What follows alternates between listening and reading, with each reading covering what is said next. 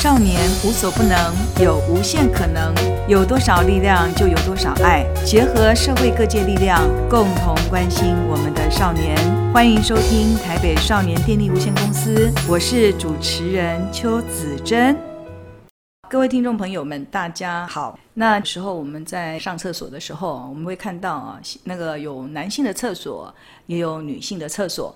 那现在呢，你还会看到友善性别厕所，所以我们在这个性别里面，可能看见的就不再像过去那么单调的男生女生。那这个友善厕所就让我们知道了，啊，我们的性别可能不是只有男跟女哦，好，所以我们有多元性别。那我们今天就请到我们的林立珊教授哈。那我首先介绍一下教授哈，他是辅仁大学哲学系博士毕业。那也曾经到美国华盛顿大学的哲学系的访问学人。那目前呢，我们教授是中央警察大学行政管理系的教授哈。首先，我们先欢迎我们的林立山老师。我们优秀杰出的子珍队长，还有我们的呃亲爱的听众朋友们，大家好。那我知道立山老师其实是学哲学的，对不对？对。那但是我认识老师的时候，其实老师一直在性平的这一块领域里面在工作，然后在一些教导一些性平的课程。那老师，您从哲学到性别平等这个部分，这个路是怎么走进来的？呃，我当年在大专联考的时候，其实有考上那个历史系啊，还有中文系。嗯、可是后来呢，我是选择了那个时候分数比较低的哲学系。嗯、其实我是对哲学的思辨是非常有兴趣的。到现在，我也认为说，我们不管在我们的小学、中学到高中的教育哦，都比较欠缺这种思辨的这一部分呐、啊。嗯、所以我一直很想要推广，就是哲学的那种思辨的教育训练。那但是当我开始读研究所的时候呢，我就突然发现说，好像这种思辨的能力一直都是男性所专属，那女孩子好像在这方面就变成是一个情感的表征啊。所以呢，当我们在看历史的时候呢，我都发现历史好像是一个啊、，history history 变成 his story，not her story，没有女生，然后女生好像都是比较这种情感的，男生是理性的。所以我后来呢，在读那个研究所期间呢，我就特别去找台大的一个指导教授啊，因为我那时候非常的敬仰他。那我就跟老师讲说，老师有没有可能有女性的哲学家？那个时候老师就说，那你要不要研究那个中世纪有很多非常优秀的女性哈，大部分都是修女。修女，哎，因为修女哈。她们在那个时代，就是说能够接受教育的，你要到教会里面去，然后当修女，是因为你读了书以后，你要把上帝的这些讯息要传递给底下的一些信众，嗯、是，所以才能够拥有这种读书的权利。那要不然的话，大部分的那种读书都是属于男性。那中世纪就出现了很多非常优秀的女性的修女啊，这些哲学家，嗯、他就问我说要不要研究这些人，我说。修女好像生活比较没有那么精彩哦，可不可以有比较有那种感觉？她变化比较大的。他说：“哦，那有，呃，有一个叫做 Hannah Arendt 啊，她是那个呃犹太裔的德国人。嗯、那后来她跟这个当时就是在哲学界呢，等于是一个呃闪耀的一个明星般的人，叫做海德格，两个人就是师生恋。”哦，师生恋。嗯，那师生恋呢？后来因为二次大战起来之后呢，因为这个汉娜·阿兰有他犹太裔的那个血统，所以受到那个纳粹政权那时候的迫害。虽然跟老师谈恋爱，偷偷的谈恋爱，但是后来还是辗转的就逃到了美国。之后在美国呢就发光发亮。那这个好像还蛮刺激的，哎，而且他。一生当中经历了很多的苦难，然后他也有过很多段的婚姻，可是他最难忘怀的就是海德格，因为海德格在那个二次大战的期间，哈，他也支持纳粹，是，所以他也迫害了很多的同事是犹太人，嗯，因此二次大战结束之后呢，他的名声扫地了，嗯，虽然是一个伟大的哲学家，但他的人格是受到很大的质疑，可是呢，这个阿瑞呢却义无反顾地回到了德国。然后帮他把著作推荐到了美国这个社会来，而且极力的为他辩护啊。是，所以有很多人会觉得说，呃，有很多的女人可能也栽在这种情感的这种投入上，所以才会跟性别平等有关系吗？就是在感情上面，因为在性平的部分，有时候会谈到感情。那其实哲学的范围很广啊，哲学所谈的东西其实。呃，可能涵盖非常的多元。那好像哲学也是我们安身立命。其实我很多时候，我其实，在挫折或者是感情遇到困难的时候，我都跑去看哲学的书。可 是，那我从哲学书里面会、嗯、可能有一句话哈，就会打到你你的内心呢、哦。那特别是说，哲学给这个性别平等或者是女性的感情部分，有没有可以带来一些比较比较不一样的启发？一般来讲哈，性别这个议题啊，它在整个男性所主导的那个历史里面哈，基本上对于爱情啊，对于婚姻这种东西，都是我我个人感觉啦，他们比较不是去尊重女性。你看，比如说康德，我记得我以前在读书的时候啊，读过一句话了哈。康德呢，他会认为说，婚姻是什么？婚姻就是男女双方排他性的使用对方性器官的一种契约。那尼采啊。尼采还是说，当你要去见一个女人的时候，你要拿一条皮鞭。那呃，像叔本华呢，他就对于女人就非常的深恶痛绝。我当时在读的时候就觉得，好像这个历史上呢，哲学家对女性的评价是比较低的，是，呃，认为他们是。可是我还从他们的书里面得到力量，这是怎么一回事？因为我们现在已经慢慢的有一种中性的思考了。哦，因为当我们在讲说。呃，人类是什么的时候，我们以前都说 man 是什么什么，我们现在要讲的是 human，human，对，从 man 到 human 了。对，那 human 它是以前没有 woman，对对对，嗯，那所以我们现在受到受到的教育，以及我们开始有了一种比较理性的认知之后呢，我们对于这些话语的认知呢，它不是专为女人写，它是为人写。我们已经进展到人的位阶，哦，所以我们能够看得到。可是事实上，历史上的的那些哲学家，其实原本就是对女性不友善。就经常有些从希腊时代就会写。男性呢是属于光明的象征，然后女人是属于黑暗的力量。这个很震惊哎，黑暗的力量啊、哦！但是现在已经不一样了，现在这个男性跟女性其实已经没有那么明显。我们我们老师谈一下，我们现在社会上对于男性的一些印象，比如说我们现在还能不能跟孩子们讲说：“哎呀，你男生你不要哭啊，女生啊你就是要穿裙子。”然后这个刻板印象有没有什么改变？刻板印象基本上哈，就是说它并不是全然都是负面的，因为所谓的刻板，就是说我们会有一个预期的一个目标在那里，然后希望你达到那个目标，所以你达到那个目标，那个叫做一个刻板。嗯，可是问题是，当你达到那个目标之后，你如果受限于那样的目标，那就是一种刻板印象的负面所造成的现象。嗯，好，那现在更多元就是说。呃，因为比如说我们老师要老师的样子，这也是刻板的一种。那我们成为一个领导者要领导者的样子，男生要有男生的样子，女生要有女生的样子。现在就是说，当我们把这些样子当做是一个目标，因为你有一个目标去前进，你比较知道你应该接受什么样的训练，你应该达到什么样的标准。嗯。可是当你达到那个标准的时候，我们应该要有一个远见去看到，就是说我还可以在这里面有一些拿捏，有一些突破。有时候我常问问学生一个很好玩的事情，就是说我们是一个老师，我们对老师的要求就是老师要品性良好嘛，嗯、然后要学识上要足以能够引导同学嘛，是，所以我们在各方面应该要有成为呃学生的一个表率。是那。现在却要求说，老师师生之间要像好朋友那样子，好，然后就是以前是有一个上下的，现在是要变成平行的。嗯，那能不能平行到说，我老师我穿个比基尼去上课可以吗？哦，那学生当然就笑了，他们说老师可以，可以，可以。我说你可以，我觉得不可以，因为我觉得太难看了。啊，我们的身材也走样了哈，而且光是你要是盯着老师的身材的话，那可能你开始在评断的时候，你已经失去了我们上课的主要的目标在哪里。嗯嗯。所以，当我们现代的常常会有一个危险啦，我们要挑战很多的东西，要解构很多既有的架构的时候，有些东西是要留下来的，嗯，有些东西是可以突破的。这样拿捏的判准，就是一种 philosophy。Philo 就是追求、爱慕、智慧，智慧就是说我懂得在这里面做判断，嗯，的一种力量。是，那。你刚刚讲的那个，就是我们有一个目标嘛，哈，就是说所谓刻板，就是我们要去追求一个目标，然后这个目标是要这样子，所以达到我们才会有这个刻板的印象的形成。那你看现在的男生女生哈，他们以前的目标跟现在的目标真不一样哎。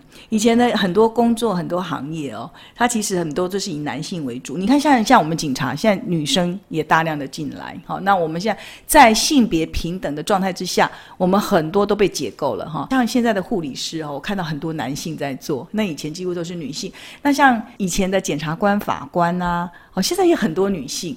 所以我觉得这个社会在改变，男性在家庭里面跟在那个女性的家庭里面，可能跟过去的目标也不太一样哦。你说要留下来的是要留下来哪些东西比较好一点？我们以前并不把性别当作是一个重要的议题，所以呢，我们现在把性别当做一个重要议题，所以才会叫做性别主流化，嗯，对，gender mainstreaming 啊。以前我们在做什么事情不会考虑到性别这个议题，好像就是长久以来就这样子这样发展下来。那当代呢，为什么特别注意到这个性别的议题哦？主要就是在两次世界大战的时候哦。当有很多的男人到前线作战的时候，后方百废待举啊。嗯、然后那个时候的各地的政府就要求女性赶快出来。所以呢，在一二次世界大战的时候，女性好像前所未有的拥有了很多就业的权利。对，甚至呢，政府呢为了让女生能够来就业哈，还大量的建了什么幼儿园什么之类的，然后让女生呢能够安心的把士农工商填满之余，还能够跑到前线去当护理人员。嗯，那可是等到二次世界大战结束之后，男人解甲归田，没有足够的工作给他们，又开始又劝女生回到家庭，然后讲母爱多伟大，什么时候又开始在鼓吹了。哦，哦，所以有很多的女性或男性哦，嗯，哦，有很多很棒的男生也开始意识到说，我们整个世界里面哈，我们对女生没有正视到她应有的能力，是需要她的时候就鼓励她出来，不要她的时候就叫她退回到家庭里去，嗯，所以才开始会在。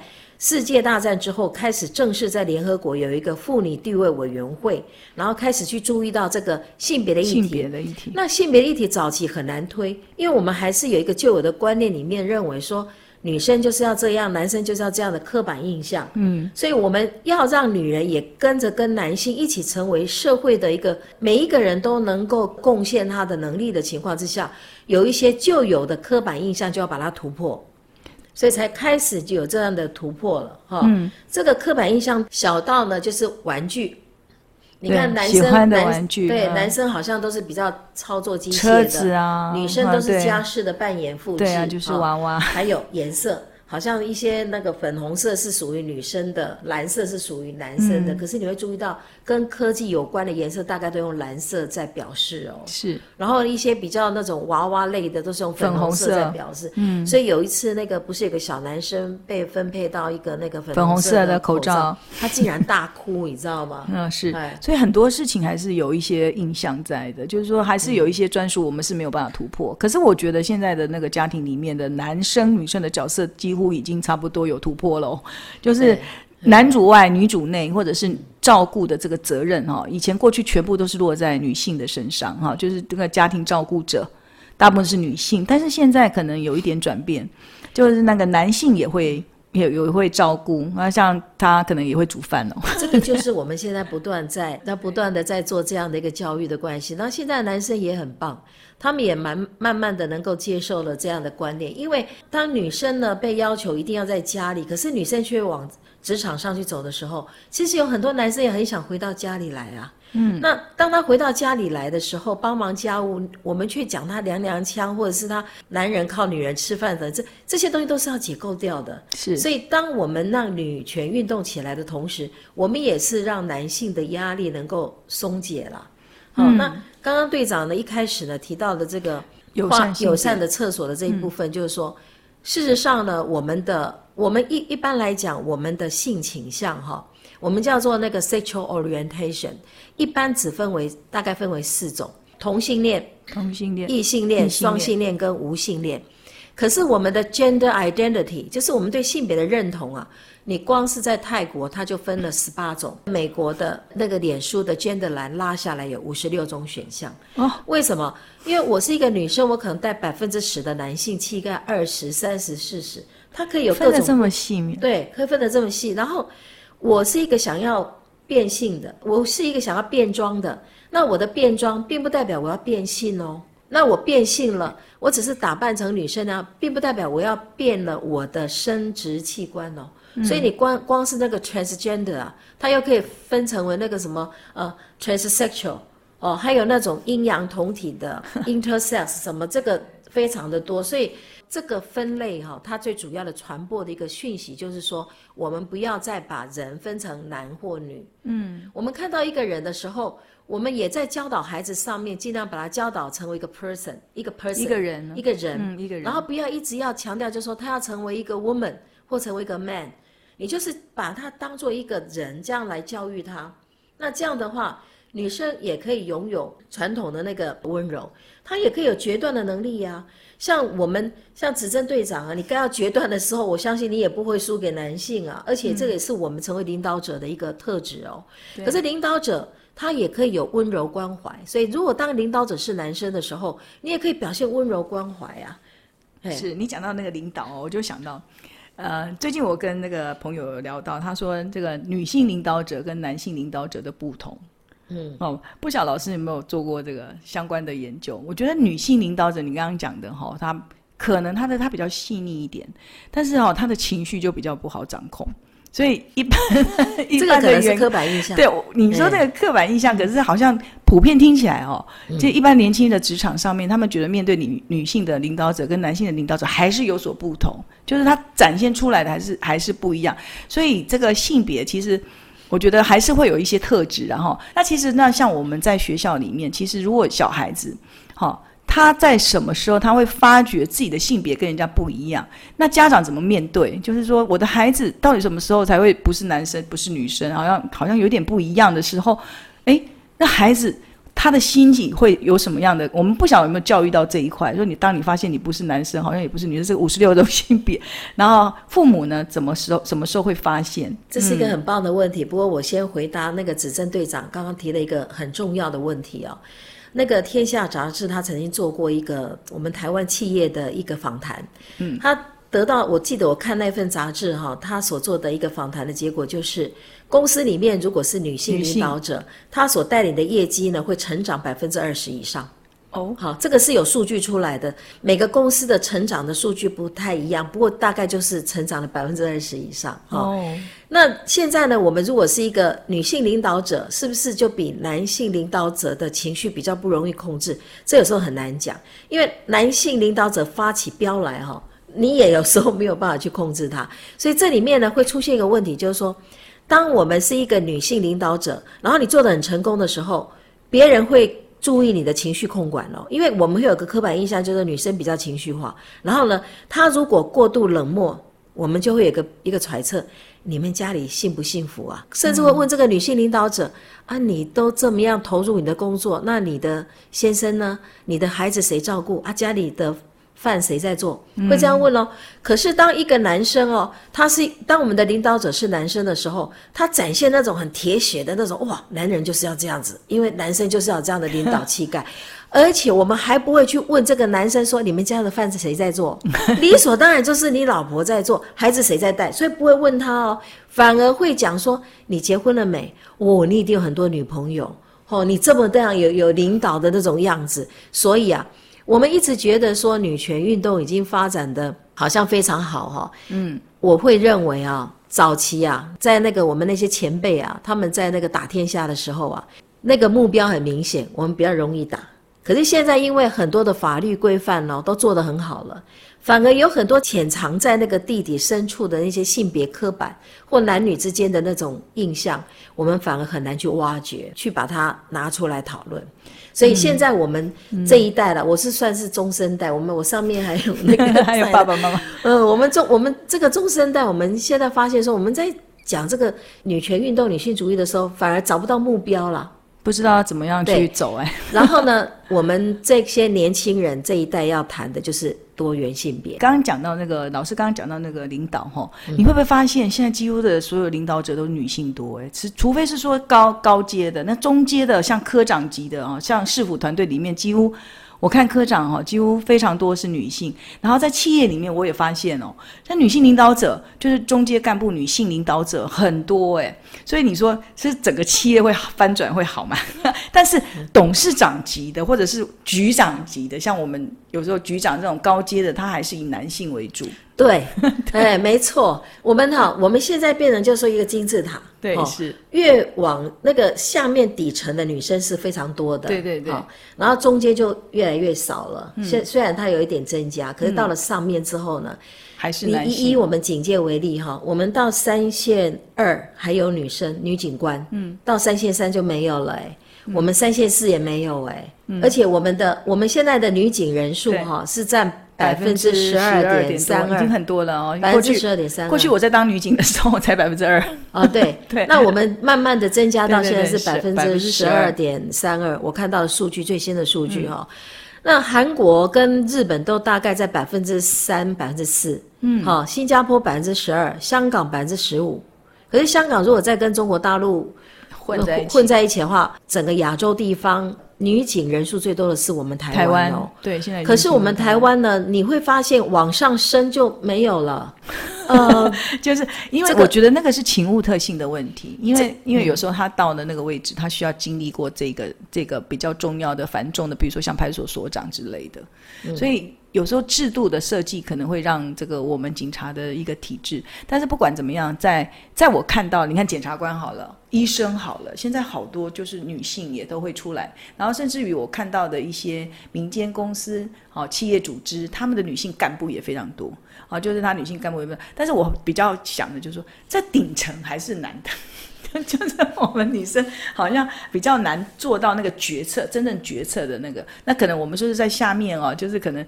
付出很多，贡献很多，可是好像最后还是老板还是男生嘛比较多，因为我看到女董事长很少哎。刚刚那个那个队长有提到，就是说这可能制度啊、勤务哈，这个可能就是这是您的专业，就比较你比较清楚了哈。嗯、那以我比较了解的，就是说我我有一个学生哦，他非常的优秀。那一天他来跟我见面的时候呢，他跟我讲，他说。他最近可能可以升官了，然后讲到声泪俱下。啊，真的。啊？为什么呢？升官不是很高兴，因为因为呢，他 他那个时候呢，他就说他感动到哭。他生了他生了两个孩子，嗯，然后那个时候他是外勤，嗯，他那女女警官是外勤，那外勤有很多的事情哈，就是说孩子生病了哦，对，他如果回去照顾孩子哈，长官可能会不高兴，所以他孩子就要这个拜托那个拜托，然后冲到第一个现场。才能够被长官看到你没有被家务耽误了，他的长官们都很欣赏他，而且他真的很优秀。他跟我讲了很多他的一些事情，我都觉得这太太优秀了。结果他说呢，那个时候长官要提拔他的时候要考试，可是呢，小孩子他拜托那个他先生的爸妈，他们不他们不带，然后呢又拜拜托自己的爸妈，自己的爸妈说他要照顾。儿子的小孩，女儿的小孩，我没有办法照顾他，跟我姓氏不一样。结果呢，他就这样子一一把鼻涕一把泪，这样子一面读书一面照顾小孩。等到要考试的前一天哦，小孩又生病发高烧，所以他到最后放弃了。那他先生呢？我想到说，哎，那先生有没有帮忙？这样，可能他没有没有提到，因为 先生也很忙。你你知道吗？当我们在讲话的时候，有一个很有趣的地方哈。我来帮你做家事，我来帮你带孩子，而不是说我们一起来做家事，我们一起来带孩子。当我们讲说男生跟你讲说，哎，来我帮你做个饭，我帮你带个孩子的时候，这个男生呢要再做性别平等教育，因为孩子也是你的啊，饭你也要吃啊，我们要一起来。是，那真的我是觉得男女之间哦，其实现在目前我觉得在老师这个性别主流化哈，这这么多年来的推动，我觉得在男性女性都有。有自己好自己的想法，也知道说要一起来做一些事情哈。等一下我们再来谈一下，就是刚刚我提的那个问题，就是多元性别的部分哈。在学校里面，我们家长遇到了，或是孩子自己碰到自己跟人家不一样的时候，我们该如何的去面对、去解决？那我们就下一集我们再来好好的聊一下。今天非常感谢哈老师到我们的节目来哈，也欢迎大家哦继续收听我们下一集哈，跟丽珊老师继续来讨论一下多元性别。谢谢。谢谢大家，我们下次再见。好，下次见。希望今天台北少年电力无限公司的节目内容让您有些收获。欢迎在各个收听平台按下订阅，请给予我们五颗星的支持，并推荐亲朋好友一起收听。若有相关问题，可以到 FB 粉丝专业台北少年花露米咨询，连结放在资讯栏中。台北少年电力无限公司，我们下次见。